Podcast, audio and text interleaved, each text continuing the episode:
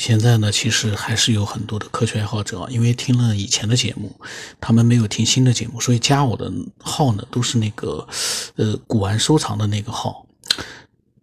像昨天有一个听众，他在朋友圈里面留言留言啊，说他是科学爱好者。我一看，哎呀，我好像记得他跟我聊过很多的，但是呢，因为我的手机有好几个。他跟我聊天的那个内容呢，在另外一个手机上，但是我记得他跟我聊过一些东西的。后来我就让他加我的新的微信号，嗯，然后呢，我又换成那个以前的另外一个手机，上了微信之后一看，没错的，他跟我嗯聊了很多他的灵异的经历，聊得非常的多。呃，当时呢，我是准备录的，但是因为这个手机号，呃。是收藏的，然后里面有很多的科学爱好者呢，分享的内容呢，跟收藏的人混在一起，人一多的话，就全乱套了。所以呢，我在想啊，如果还有听众啊，加我的是收藏的那个号，就是九天以后的那个号呢，就赶紧添加我的那个科学的微信号，x 五三四七八五八四五，这样的话呢。科学就是科学，就不会出现一个遗漏。因为我有的时候在我的收藏号里面跟我谈科学，我现在就觉得很怪异了。因为两件事情哦，不能混在一起。就像我以前那个两个两种节目混在一个账号里面，也很混乱。到最后，现在收藏我都不录了。如果当时我分开来的话，现在收藏的节目我可能还会再录。所以这个也是挺可惜的，当然我可能还会再录，但是呢，跟科学分开来了。呃，那么他呢，他叫我不要说他的真实的这个微信的名字。那么呢，我我跟他说，我说那就叫你小千，女孩子。然后呢，他添加了我之后，他是在六一儿童节添加我，到现在也就两个月时间，我怎么就？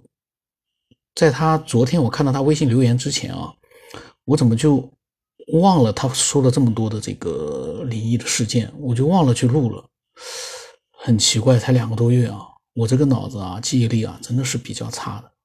对，那么他说呢，他当时半夜一两点钟加我，但是现在半夜对我来说已经不是半夜了，因为我现在不知道什么原因。夜里面总是睡得很晚，所以那个时候一两点钟我也没睡。然后他说这么晚添加我，他说明天再发吧，不然太影响我睡觉了。非常善解人意的一个人。那么到了早上，他跟我讲啊，他说他呢，我就叫他小千啊，嗯，三三十九岁，但看上去呢二十多岁，看上去非常的年轻。那么他说呢，希望不要暴露他的网名。然后他说，从小到大啊，他经常会做各种各样的梦，飞翔的、惊险的梦等等。时间久了呢，很多都忘记了。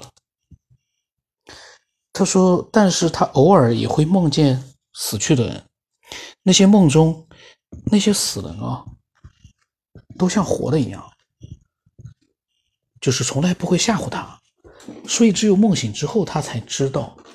那些人一般都是他去世的同学、老师，还有家里过世的老人们。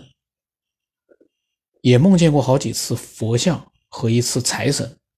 佛像一般都无比的高大的，山下雕刻的那种，很壮观。然后呢，他说：“下面我先讲几个，呃，近几年做的记忆深刻的梦。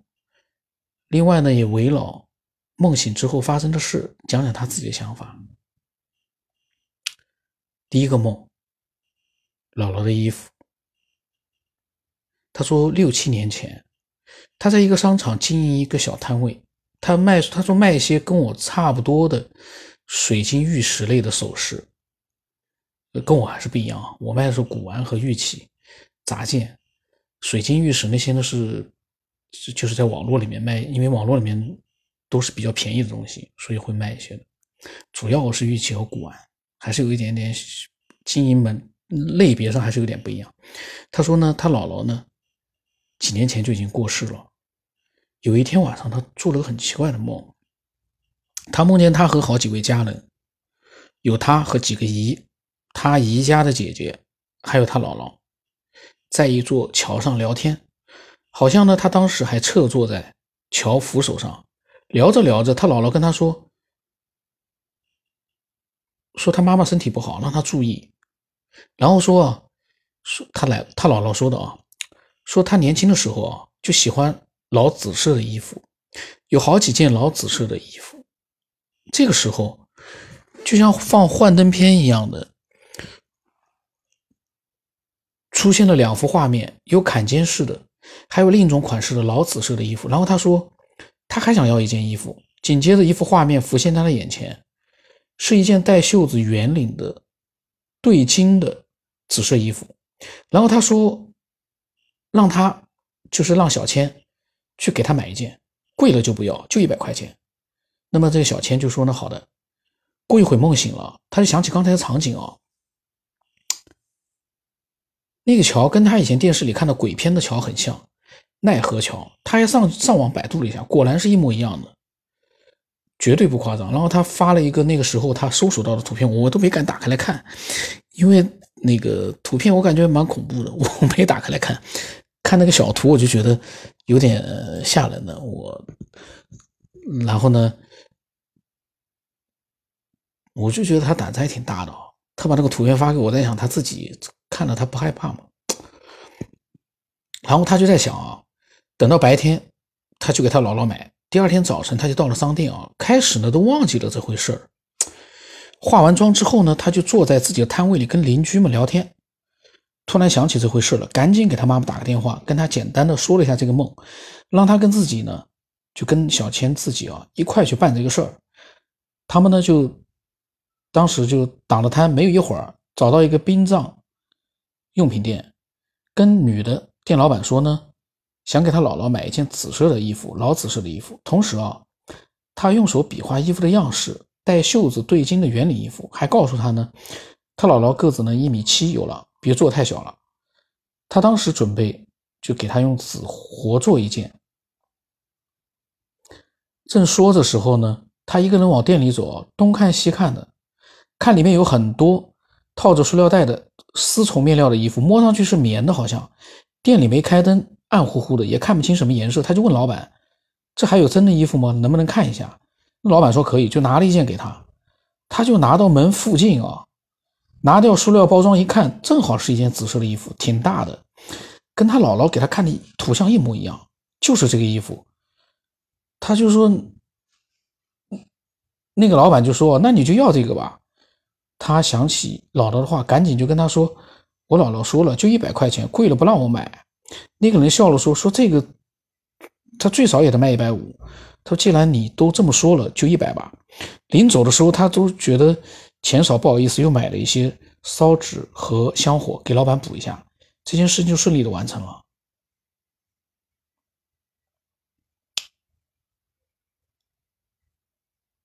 然后呢，这个故事呢，他等于说就结束了。后来可能给他姥姥，然后呢，他。”又讲了一个尺的故事。他说这个梦的时间啊，是在姥姥的衣服之后。他说那个时候呢，一生意不好，他把摊位兑出去了。那段时间失业在家，有一天晚上做了个奇怪的梦，梦见他在他姥姥家呢。姥姥告诉他，抽屉里面的尺是给他留的，让他找到拿着，说别拿错了。找到拿着，他说那个里面两个尺，一个是卷尺，不是的，另一个呢是黄色的木头尺，才是真的。他说：“拿这个呢，房子越量越大。”他说：“这个时候出现场景，就他姥姥家厨房那个屋柜子下面的抽屉，在梦里面啊。第二天醒来的时候，他想起这个梦啊，就琢磨着他得去姥姥家一趟看看。他就给他妈打了个电话，他妈就说：‘你想去就去呗，先给你二舅打个电话问一问。’然后他说好，打电话呢就把这件事告诉他二舅，他二舅就笑着说：‘可以的。’说既然是姥姥说的。”我就给你先看看吧。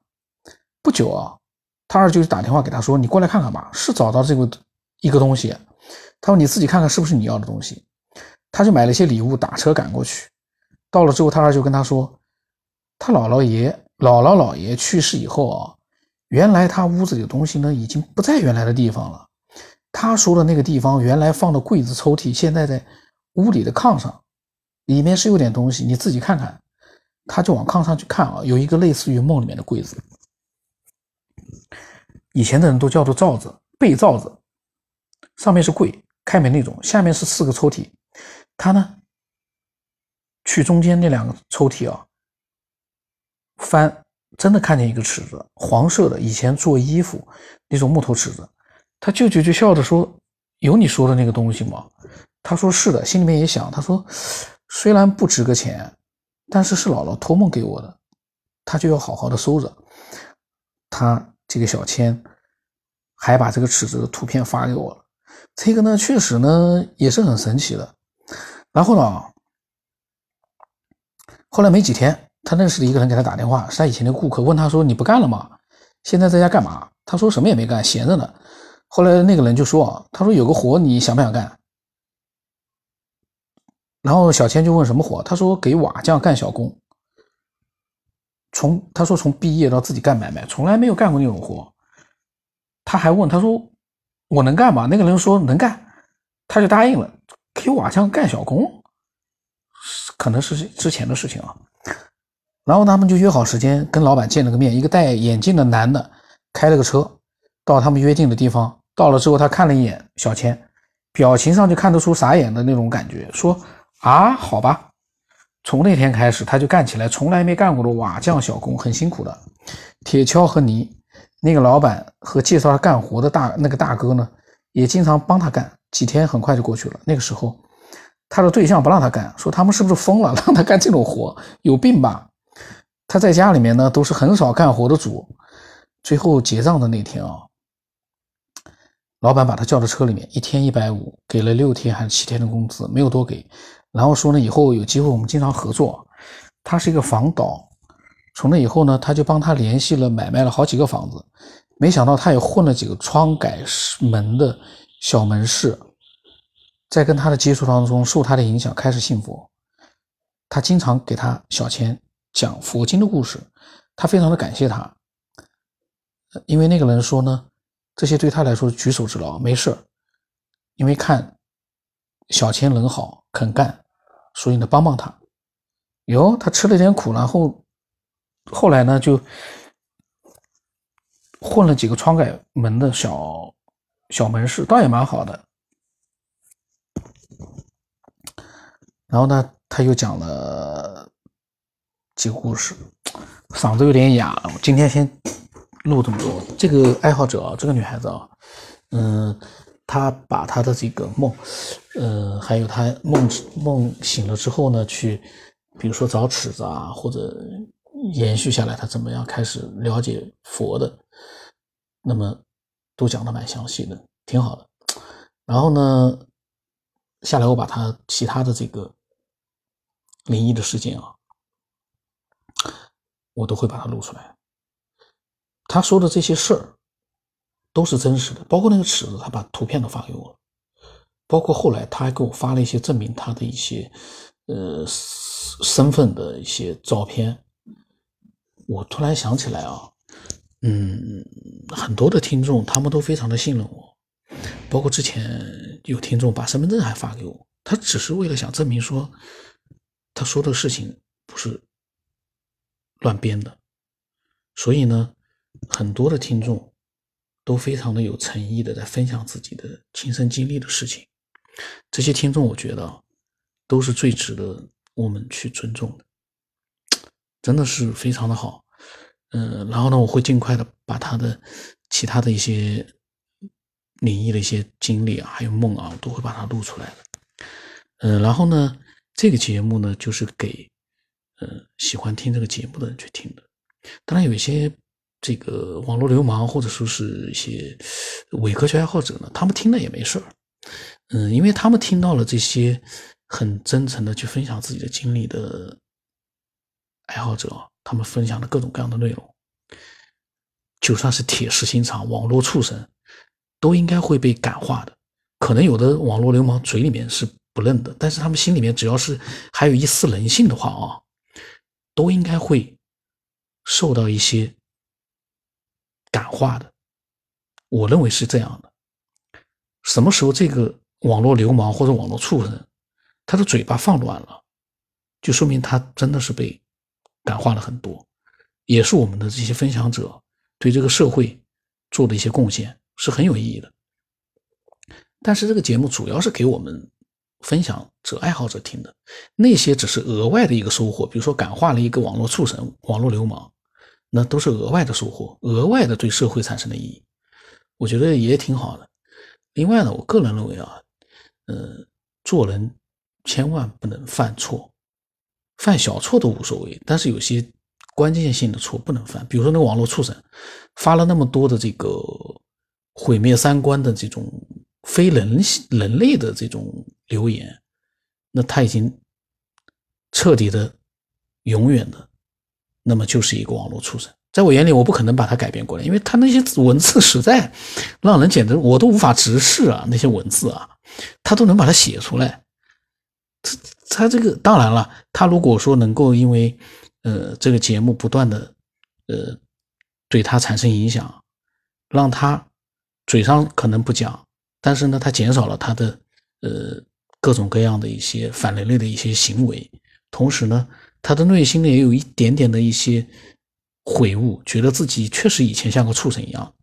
那不管他嘴上有没有说什么，其实，呃，都是这个节目的一个附加价值。我们不刻意的去做什么样的一个对人做什么样的改变，但是如果有这样的一个正向的一个附加价值出现，也是非常有意义的。我又扯远了，从灵异故事又扯到网络流氓了。那么今天就到这里了。